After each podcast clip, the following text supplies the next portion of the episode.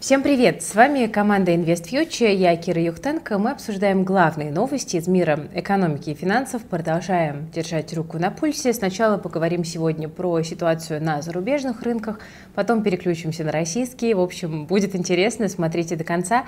Ну и не забывайте ставить лайк, если вам нравится работа нашей команды.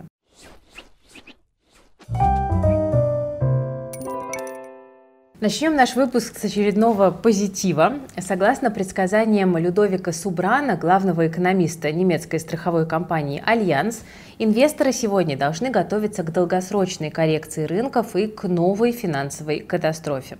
Субран подчеркнул, что инвесторы могут столкнуться с резким падением цен на активы, так как многие из них приобретали их при помощи заемных средств и могут не иметь возможности погасить свои долги. Ну, то есть, если говорить простыми языками, то люди сидят по уши в плечах, и добром это не закончится. Также он выразил беспокойство по поводу проблем, которые существуют в рынке коммерческих коммерческой недвижимости и э, в так называемом порочном круге региональных банков США. Кроме того, эксперт Альянс предупредил об ошибочной оценке корпоративного кредитного риска, ну и также о возможных проблемах у хедж-фондов и у пенсионных фондов. А это на самом деле самое страшное. Субран отметил, что ужесточение денежно-кредитной политики некоторыми центральными банками вызывает напряженность на финансовых рынках. Но проблема не только в этом. Он предупредил, что новая финансовая катастрофа может произойти в банковском секторе или из-за некоторых э, специализированных хедж-фондов, которые работают в сфере коммерческой недвижимости. Или из-за сочетания этих двух достаточно весомых э, даже по отдельности факторов. Он предупредил, что в ближайшее время на рынках э, нас с вами ждет высокая волатильность, и текущая ситуация не кажется ему повторением 2008 года, но он предупреждает, что резкие движения на рынке будут более частыми в следующие несколько месяцев. Также он прогнозирует начало рецессии в США во второй половине года, что, в общем-то, совпадает со многими прогнозами. Марко Колонович, главный стратег JP Morgan по глобальным рынкам, тоже высказывает опасения по поводу возможного момента Минске. Что это такое? Момент Минске – это экономическая фаза, которая характеризуется падением цен на активы из-за резкого снижения долговой нагрузки в стране. Чем это явление обусловлено? В соответствии с гипотезой, в периоды длительной стабильности экономического роста у людей как бы ослабевает осознание рыночных рисков. Я думаю, что многие тут э, вспомнили себя. И люди начинают активно пользоваться заемными деньгами для инвестиций. Да? Знакомо. Вертолетные деньги в пандемию, конечно же, инвесторов э, очень тоже расслабили. И такое поведение способствует постепенному накоплению пузыря на фондовом рынке, потому что долговая нагрузка постоянно растет. Главными участниками этого процесса являются являются спекулянты, которые используют финансовое плечо для того, чтобы проводить э, торговые операции и при этом э, не имеют э, под них полного обеспечения. Если такое состояние сохраняется в течение продолжительного времени, то в конечном итоге возникает такая ситуация, когда заемщики набирают столько кредитов, что они просто не в состоянии эти кредиты погасить. Если в этом периоде происходит какое-то критическое событие в экономике, то оно может очень легко привести к краху люди вынуждены просто быстро продавать бумаги, да, чтобы покрыть свои долги, и это все и приводит как раз-таки к рыночному обвалу. Такие исторические процессы происходят, а российские инвесторы чувствуют себя на обочине. Инвестиции в Америку для российского инвестора сейчас это дело очень непростое. Ну, осталось не так много вариантов. Это высокорисковые деривативы, да, фьючерсы, это зарубежные брокеры с довольно высокими комиссиями и рисками блокировок. И, кстати, это биржа UTEX, на которой можно купить американские акции за криптовалюту без ограничений. Как известно, современные проблемы требуют современных решений. UTEX позволяет пополнять счеты и выводить деньги в USDT, это криптовалютный аналог доллара, Биржа открывает российским инвесторам доступ к тысячам бумаг на четырех американских площадках. Это NICE, NASDAQ, Amex и BATS. Можно купить акции бигтехов, найти подходящий ETF, но если вы трейдер и осознаете риски, то и шортить падающие региональные банки и торговать с 30 плечом. Только не забывайте выставлять стоп-ордера, пожалуйста. Удобно, что собирать свой криптовалютный портфель вы можете на UTEX. На бирже доступны все самые популярные и самые перспективные токены. Для работы не нужен статус квала. Чтобы начать, нужно только авторизоваться по электронной почте и внести депозит. На Utex нет комиссии за обслуживание и низкие комиссии за сделки. Можно даже договориться об индивидуальном тарифе. При любых сложностях можно обратиться к риск-менеджеру или в службу поддержки. Utex, они охотно отвечают на все вопросы. Если вы заинтересовались, то переходите по ссылке в описании к этому видео. Движемся дальше. Банковский кризис в США – это, конечно, одна из главных тем этого года, и проблем не становится меньше. ФРС сообщила, что 722 американских банка заявили о нереализованных убытках, которые превышают 50% их капитала по состоянию на конец третьего квартала 2022. Кроме того, 31 из этих банков сообщили об отрицательном уровне собственного капитала. Это означает, что на данный момент они не могут занимать новые деньги у федеральных банков, а это приведет к невозможности выдавать кредиты предприятиям, которые поддерживаются государством. Сильный удар по экономической активности. Ну, причины, я думаю, что всем нам понятно. Это резкий рост процентных ставок от Федеральной резервной системы.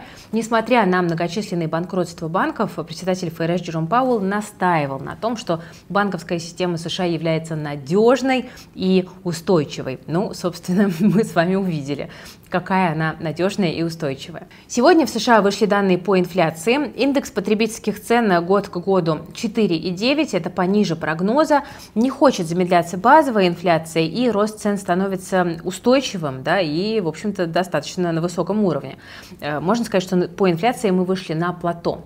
Сегодняшние цифры дали рынкам немножко позитива. Денежный рынок начал закладывать прекращение повышения ставок от ФРС раньше, чем ожидалось. Так что, возможно, банковская система США и сможет выдержать удар. Но в любом случае есть JP Morgan, которая не откажется поживиться еще одним банкротом в секторе. Так что давайте констатируем, что да, инфляция как бы стала немножечко спокойнее, но это все равно довольно высокие темпы. Это тоже нужно понимать. Тем временем у Alibaba бизнес развивается. Настолько, что не так давно, в марте, менеджмент принял решение разделить компанию на 6, по сути, независимых групп. Каждая будет иметь свой совет директоров, бюджет и займется развитием собственного направления под одной крышей. Это обеспечит более эффективное управление бизнесом и повысит его гибкость. Еще и давление на Джека Ма со стороны регуляторов Китая должно снизиться. Так вот, логистическое подразделение Alibaba Logistics планирует провести IPO в Гонконге уже в начале следующего года, сообщает нам агентство Рейтер. В ходе размещения может быть привлечено до 2 миллиардов долларов. Аналитики Каин Яо уточняют, что подразделение намерено привлечь от 1 до 2 миллиардов, но информация пока не точная. Планы и условия размещения носят частный характер. Гонконг – нейтральная территория для IPO, выбрана в условиях обострения отношений между США и Китаем. Именно эта площадка является самой, в общем-то, выгодной для многих компаний, в том числе и для Alibaba. К тому же и рынки деятельности тоже близко. Кстати, бывший глава подразделения Bank of America по рынкам капитала в Азиатско-Тихоокеанском регионе Крейг Коган считает, что э, дочерние компании Alibaba будут в центре внимания крупных мировых инвесторов, и спрос на эти активы будет. Но единственный риск – неприятный опыт инвесторов, который связан с китайскими акциями, которые после бурного роста довольно серьезно обрушились в 2021 году, мы все это помним. Ну, кстати, IPO в Гонконге – это хорошие новости для россиян. СПБ биржа с 2022 года, как вы помните, дает нам с вами доступ на эту площадку, то есть бумагами можно будет торговать, если их добавят, и, может быть, даже поучаствовать в этом размещении. Но деталей пока мало, так что будем рассказывать о новостях. Китайские компании вообще дают жару. Производитель электромобилей Li Auto отчитался тут за первый квартал 2023 года. Результаты сильные. Выручка компании выросла на 96% год к году, на 7 за квартал, почти до 19 миллиардов юаней. Чистый убыток за первый квартал 2022 превратился в чистую прибыль, а за квартал рост составил 250%. Но хорошие показатели в общем-то, не только на бумаге. Как известно, cash is king, да, кэш король, и рулит всем именно он.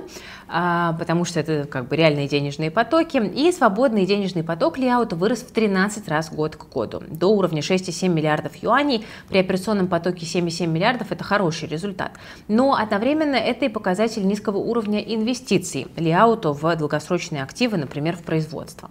За прошлый квартал было продано 52 тысячи автомобилей, а, годом ранее было 32 тысячи, то есть спрос растет космическими темпами, так же, как и география деятельности, потому что бизнес уже представлен в 123 городах и имеет 299 дилерских центров.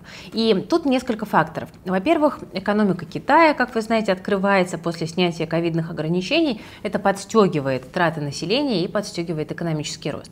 Во-вторых, кредитование в Китае находится на высоком уровне. Это облегчает возможность покупки новых и дорогих электромобилей. Ну и еще компания предлагала существенные скидки своим клиентам. Об этом заявил SEO Ляута в комментариях к отчетности. Это видно, кстати, и по отчетам. Упала маржинальность по валовой прибыли.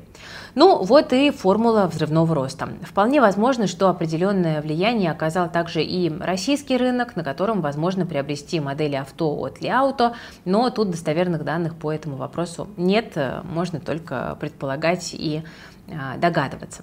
Кстати, Tesla похожим образом тоже поступает. Компания уже шестой раз с начала года снижает стоимость своей продукции, при этом жертвует прибылью, маржинальностью в пользу большей доли на рынке и лояльности клиентов. То есть сейчас э, кажется, что производители электрокаров стремятся к тому, чтобы подсадить э, клиентов на свой продукт, ну а дальше уже превращать их в лояльных и как бы делать, может быть, какой-то сарафанный маркетинг. Недавно, кстати, общалась э, с Димой Черемушкиным, и он сказал, что в Дубае можно взять Теслу в кредит э, с первоначальным взносом 270 тысяч рублей и как король э, ездить на Тесле. Вот вам лайфхак, если вдруг надо. А еще, друзья, тут зашевелились акции нашей старой знакомой Галины, потому что котировки выросли на 15% за неделю. Virgin Galactic Ричарда Брэнсона анонсировала первый коммерческий суборбитальный полет. Перед э, первым коммерческим запуском также планируется провести испытательный полет с экипажем из четырех человек, об этом заявляют в компании, и запланирован он на конец мая, так что будем наблюдать.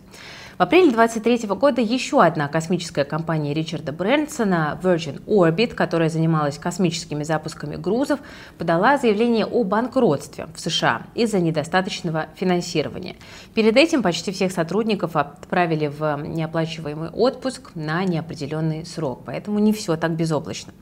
Хайп с космическими полетами прошел еще два года назад, а вместе с ними растворился и рост акций Virgin Galactic. Компания все еще не может показать прибыль, так что что, наверное, стоит э, примерно 10 тысяч раз подумать, прежде чем в акции компании инвестировать. Хотя, конечно, там вот за последнюю неделю можно было испытать некое фома. Тем временем, друзья, Forbes сегодня поделился хорошими новостями. Бельгия впервые разблокировала активы россиянина, не имеющего вида на жительство Евросоюза. Но нам тут, к сожалению, радоваться нечему. Вот что по этому поводу думает аналитик InvestFuture и Газпром инвестиций Андрей Стратичук. Вот давайте прям процитирую.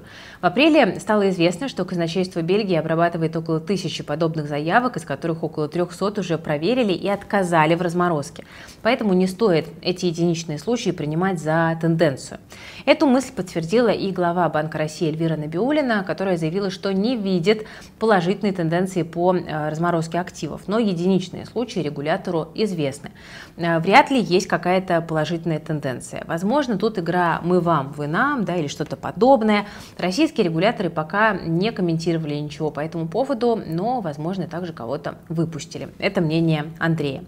Кстати, друзья, Андрей совсем скоро, уже 17 мая, проведет мастер-класс, на котором расскажет про то, как правильно в текущей рыночной ситуации управлять своим портфелем.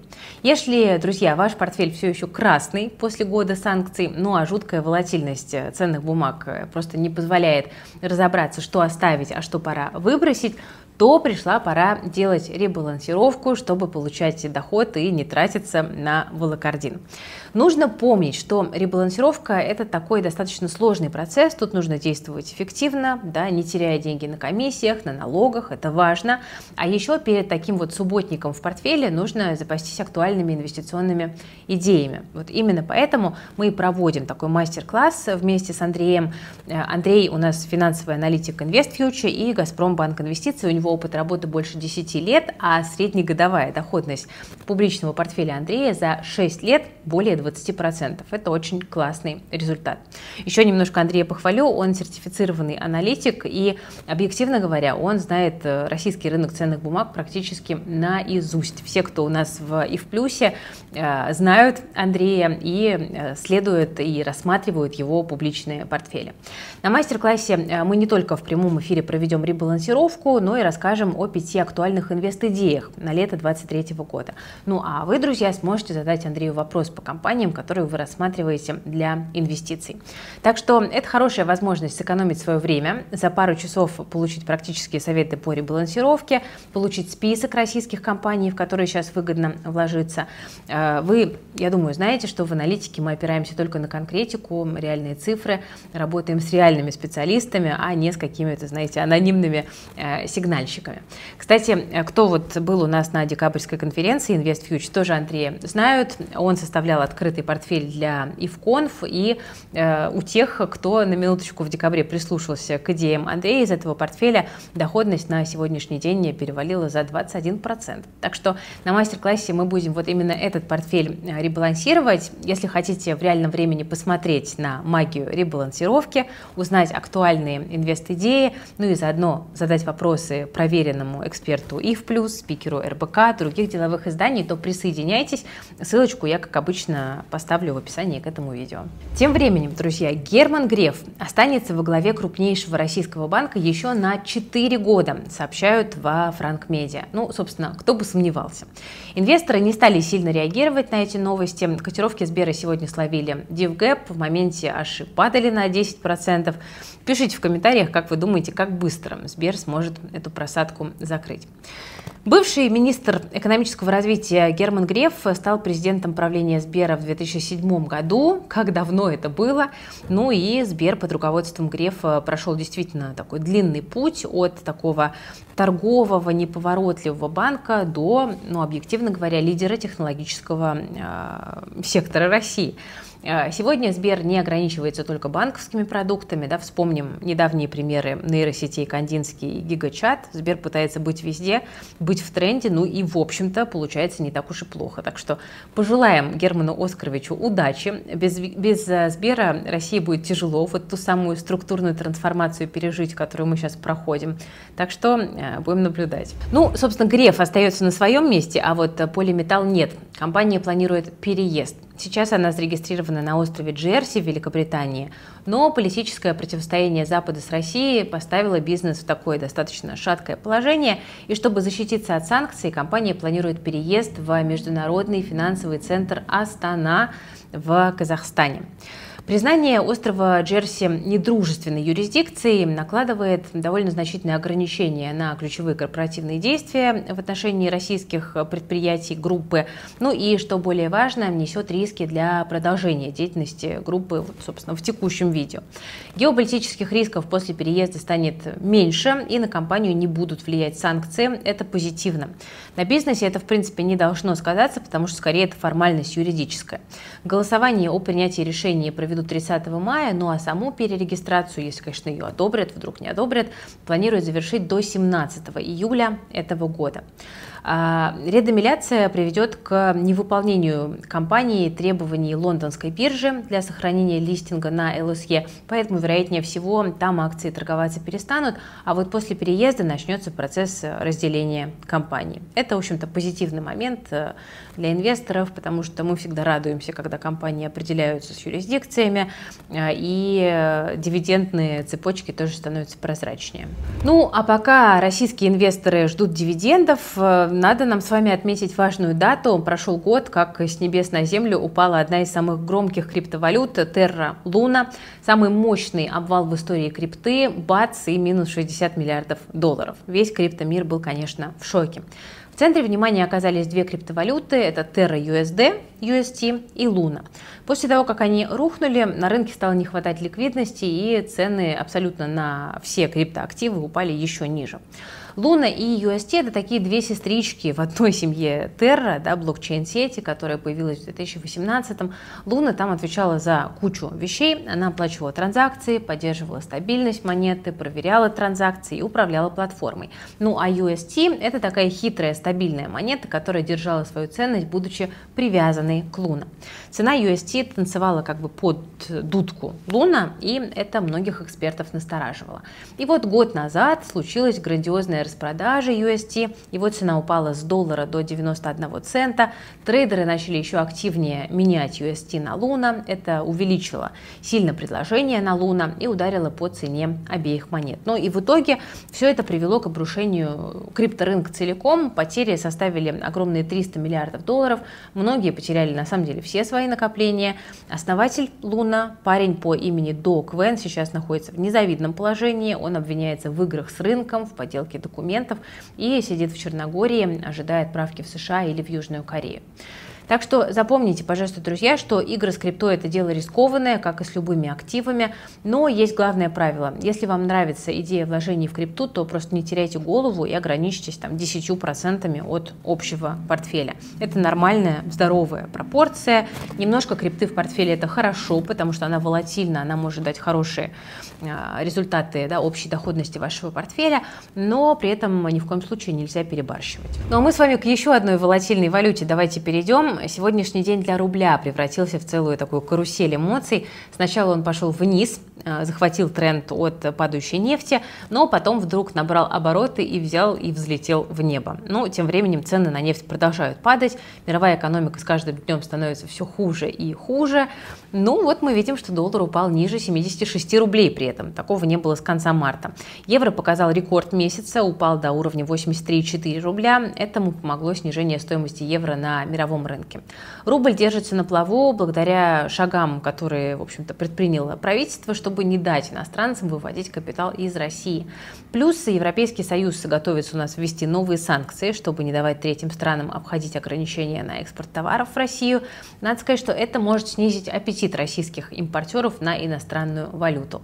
Но даже с сегодняшним укреплением экономисты из немецкого Коммерсбанка говорят, что к концу года за доллар уже придется отдать 80 рублей, а к декабрю 24 аж 90 рублей. Так что прогнозы пока звучат несколько мрачновато.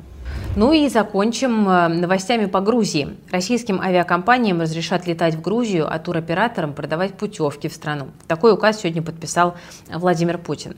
Первые рейсы между странами могут запустить уже в мае этого года. Грузия вроде бы не против. Местный Минэкономики готов пускать в страну самолеты, не попавших под санкции авиакомпаний. При этом президент республики Саламе Зурабашвили э, при этом президент республики Саламе Зурабишвили призвала собрать Совет Безопасности для нового обсуждения визового режима для россиян.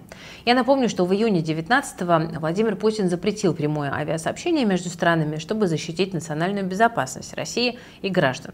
Указ ввели на фоне митингов в Грузии и очередного обострения отношений между Москвой и Тбилиси. Если восстановят прямое авиасообщение там, без лишней бюрократии, то отдых в Грузии станет более привлекательным для россиян. Сейчас попасть в республику это целый квест, потому что нужно ехать на машине или на автобусе через э, Верхний Ларс, да, тот самый, или добираться самолетом с пересадкой в Турции, Армении и Беларуси. Не очень удобно. Так что э, ждем здесь позитивных э, подвижек.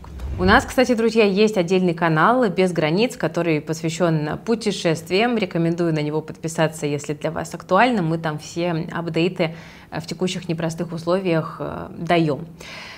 Также, друзья, если этот выпуск новостей вам понравился, то не жадничайте и поставьте, пожалуйста, лайк под видео. Все полезные ссылочки, в том числе и на мастер-класс с Андреем по управлению портфелем, я оставляю в описании к этому видео. Переходите, знакомьтесь, пожалуйста, с информацией. Ну и, конечно, подписывайтесь на InvestFuture, жмите на колокольчик, если вы еще не. С вами была Кира Юхтенко. Берегите себя, своих близких, свои деньги. Всем пока.